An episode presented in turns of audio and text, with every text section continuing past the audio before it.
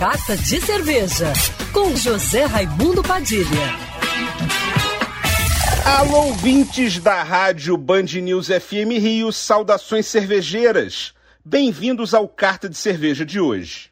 Um dos bares de cerveja artesanal de maior sucesso do Rio de Janeiro é com certeza o Bruteco. Começou no Leblon, onde reúne um mar de clientes à noite, bebendo cerveja em pé do lado de fora na calçada, bem do jeito que o carioca gosta.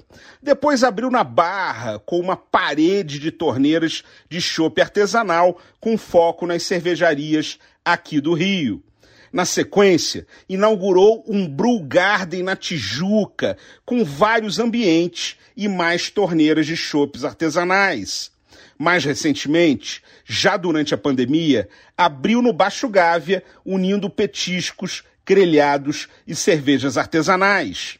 A novidade agora é o novo bar, que fica no andar de cima do Bruteco da Gávea, num descolado rooftop ao ar livre em uma das esquinas mais emblemáticas do Rio de Janeiro, de frente para a Praça Santos Dumont, apostando na coquetelaria e nas pizzas de massa napolitana, com uma nova proposta e um novo nome, Rufi Bar, mas sempre saindo do lugar comum com uísques difíceis de encontrar por aí, drinks autorais com especiarias feitas artesanalmente na própria casa e um time de DJs que promete agitar ainda mais um dos pontos mais badalados da cidade.